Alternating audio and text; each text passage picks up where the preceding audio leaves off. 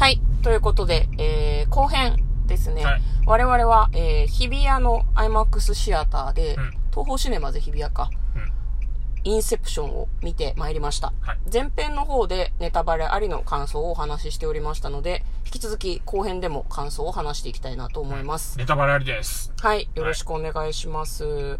えー、向こうは一番こう、なんでしょう、好きなシーンみたいなのありますか？インセプションで。好きなシーンは、まあやっぱりあの、先に見ちゃってたけど、うんラストシーンはいいよね。あー、あのーなるほど。あの、夢なのか現実なのか、うん。いう、もちろん現実だよな、止めんのっていう、ああの、あの演出はやっぱりー。うんうんうん。いいなと思う。し、いや、うん正直、あの、ラストシーンしか見、見てないうん。時も、うん。あの、あ、そう、あの、時も、あのラストシーンを見たら、あ、夢か現実かわからないんだっていうのは感じ取れるから。おー言うてもえ、話がほぼわからなくても？で、わかんなくても、うんあ、まあまあ、夢の世界の話で、こう、うんあそれはジャンピングするそれはざっくりわかっっててたんだいうのはざっくり、あの、わかるから。チラ見してたからね。そうそうそうそう。んんんだから、ざっくりわかったから、うん。まあそっからすると、うん。ああ、なるほどなって思うけどね。なるほど、ラストシーンね。あの、ラストシーンで回してるコマのことを、あの、メンバーの、その夢に潜るメンバーたちはトーテムっていう風に呼んでましたけど、向こうは例えばトーテムにするとしたら何がいいです？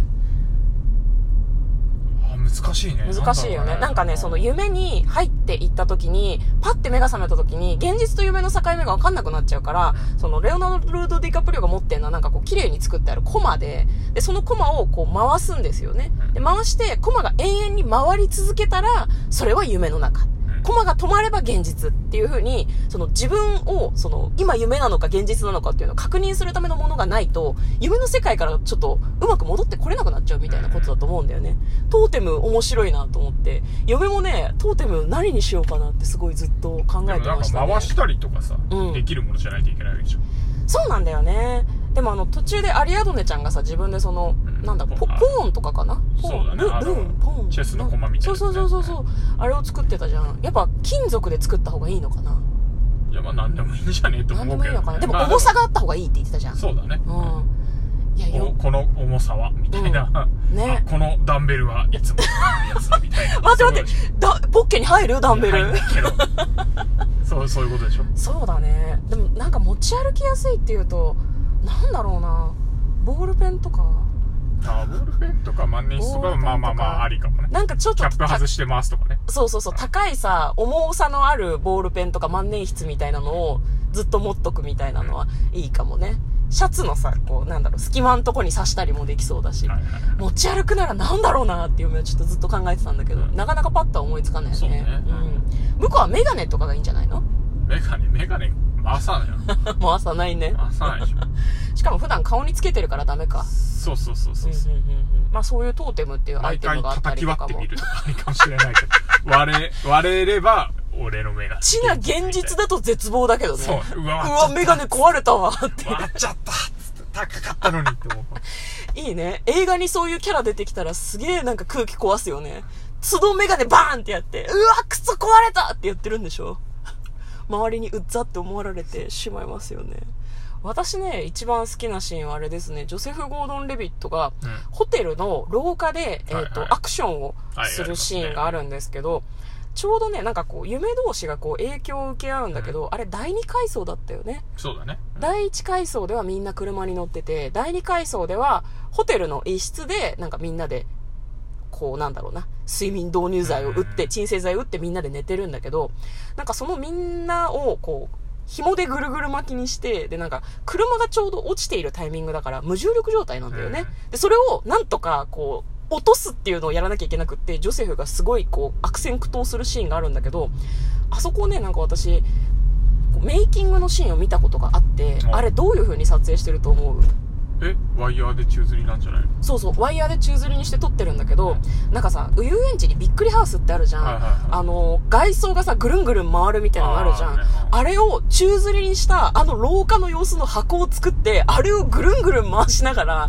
いはい中でワイヤーアクションとかアクションやらせてんのよ。なるほどすごいと思って。だから CG っていうよりも、その、ああいう風に見えるように、なんだろうな、建物自体、建物の廊下自体をぐるぐる回すみたいな感じにして、えー撮影をしてるらしくて、なんかそれを知ってみても、すごい出来だなと思って、なるほど。もうあそこ息をもつかせのアクションシーンじゃないですか。はい。すごい好きなんですよね。あのなんか、やっぱりそのワイヤーアクションしてるからかなんかこうちょっと不思議感が出るよね。そうそうそう、うん。重力が本当にないみたいな感じがすごくあるし、しかもその、なんだろう、こう、体がこう左右に揺れると、それに合わせて、こう、世界、空間も揺れるからさ、うん。それに合わせてこう、バーンって壁に叩きつけられたりとか、はい。あらぬ方向に飛んでったりとかするのも面白いし、なんか何回見ても面白いシーンだなっていうのはすごく思いますね。何かこう、映画を見ていて疑問に思ったところとか、え、それはおかしくないとかなんかあった？疑問に思ったところ？うんうんうん。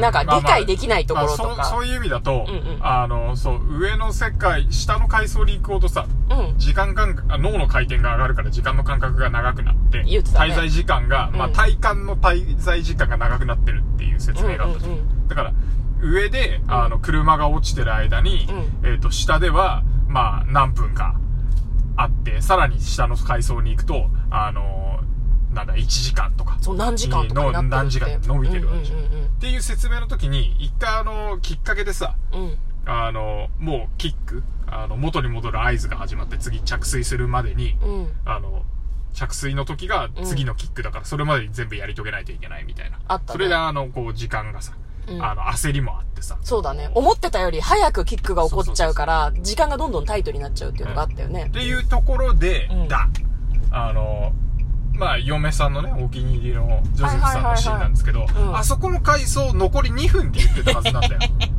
うん。残り2分からめちゃくちゃ長かったなっていうのだけそうだね。あの、うん。あれ ?2 分じゃなありませんでしたっけ？最初3分って言ってて、うん。で、その後、残り2分だっていう話になって、うん。残り2分だけどやることいっぱいあるね、みたいな。いやでも、あれはさ、結構細切れに書くシーンを見せてたから、つなぎ合わせるとちょうど2分ぐらいなんじゃない？どうかな？それはどうかな？だいぶやってたよ。そうだね。だいぶやってたよ。それはさ2分ギリギリ。まあ、でも、ノーラン監督のことだから、うん本当に繋ぎ合わせるときっちり2分かもしれない。うん。小出しにあれしてたからね。まあそういう風に考えてもいいのかなとはちょっと思いますけど。まあ気になったのはそのぐらいかな。うんうんうんまだ、あとはあれだね、なんかあの、最後の階層に行った時うん。の、あの、何？マンションみたいな、あ、ビルか。はいはいビルの崩壊感とか、うん。ああいうのなんかいいなと思いましたね。そうだね。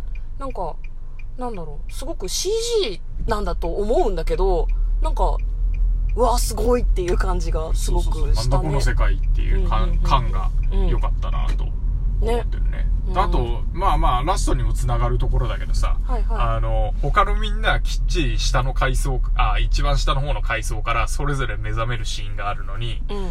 ディカプリオと鍋犬だけないっていうのが、うん。あれが、やっぱり憎いなというか。そう、あれがいいし、あれがあるから、一番最後で、あれ？そっか、夢？現実？って私たちもわからなくなるんだよね。思っちゃうよね。ねそうそうそう、キックで目覚めてないからさ。で、しかも、うんこう、読めがた、あれあれあれっていう。しで、しかも、なんかこう、ね、うん空港を出ていくシーンも若干ちょっとスローっていうか、夢か現実かよくわからないっていうんうんうんううん感じを出したるじゃない？そうなんだよね。絵絵的にも。うん。まあ、その、あれはあくまでそのなんだろう、まさかのその犯罪者だからアメリカに入国できないはずなのに、すって入国できたから、うわ嬉しい現実か夢かわからんっていう演出とも取れるけど、ただ実際夢である可能性もあるって、一番最後で観客は思うもんね、どうしてもあれを見てるとね。うん。あれはねう、うまいなっていう 風に言うとあれだけど、上手だなとすごく思いますよね。なんかあと、あれですよ、その、ディカプリオ演じるコブと、あとモル、うん。えっと、ディカプリオの奥さんねコブの奥さん。二人でその夢の世界に、あれ多分軽い気持ちで入ったんだろうね。うん。わかんないけど、こういうのがあってさって言って、で、二人とも多分おそらくだけど、建築士とかなんじゃないの？うん知らんけど。で、実際できないけど、夢の世界ならできるからって言って、で、現実ではさ、1時間昼寝するみたいな感覚で、楽しいねって言って50年過ごして帰ってきたら奥さんおかしくなってたってちょっと結構あれだよね、なんかね。うん。しかも、なんだろう、現実の世界に戻るために、列車のがこう通るような線路のところに頭を置いて、自殺しないと戻れないっていうのが、結構、最初に始めた時はそんな風になるなんて二人とも思ってなかったんだろうなと思って、なんか、ディカプリオが演じるコブが勝手だなと嫁は確かに思ったんだけど、うんなんかあの辺をちょっと、でもなーって二人は無邪気だったんだよなーって、そんなに責められないっていう風にあのシーンは見ててすごい。思ってしまいましたね。まあまあ、言う、言うたかて、おおむねディカプリオが悪いんだけどね。まあね。うんうんうん。あとあの、いろんなさ、魅力的なキャラクターたちが出てくるけど、いい俳優さん使うよなって、トム・ハーディとかさ、はいはいはい。なんかあの、ちょっとあの、なんですかね、適当男だけど仕事はちゃんとやるみたいな感じとかもすごく好きでしたね。いやー、インセプション面白いね。面白いね。面白かっまあた。面白いし、やっぱこう、映画館で見て、よしっていう感じだよね。うん、あれは映画館で集中して見るための映画だなっていう風にすごい思いました。やっぱ没入して見る。途中でなんかこうトイレとかお茶入れに行くとかじゃない環境でやっぱそうだね。見たい感じなんだなってすごく思いました。でも DVD とか欲しい、ちょっと。ああ、なるほど。あるなら。まあ、せめてブルーレイにしていいんじゃないですか。あ、そうっすね。販売してるならブルーレイがちょっと欲しいなと思います。何か言い残したことはございませんか？大丈夫です。はい。ありがとうございます。ということで、前編後編にわたってお付き合いいただいた方どうもありがとうございました。今日はですね、えー、東方シネマズ日比谷で、IMAX で見たインセプションの感想を婿と嫁でダラダラとお話ししてみました。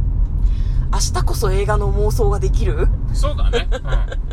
うん。ちょ、うっかり映画見ちゃったからね。はい。ということで、よろしくお願いいたします。よろしければ、リアクションボタンを押していただけると大変嬉しいです。また、えー、番組をフォローしてもらえると、私たちが番組を、えー、1日に1回必ず更新しておりますので、その更新の通知が届きます。はい。はい。はい。よろしくお願いします。なので、ラジオトークで、えーお聞きの方はよろしければクリップしてください。ということで、嫁とトレーラー、ドライビング番外編もあったねー。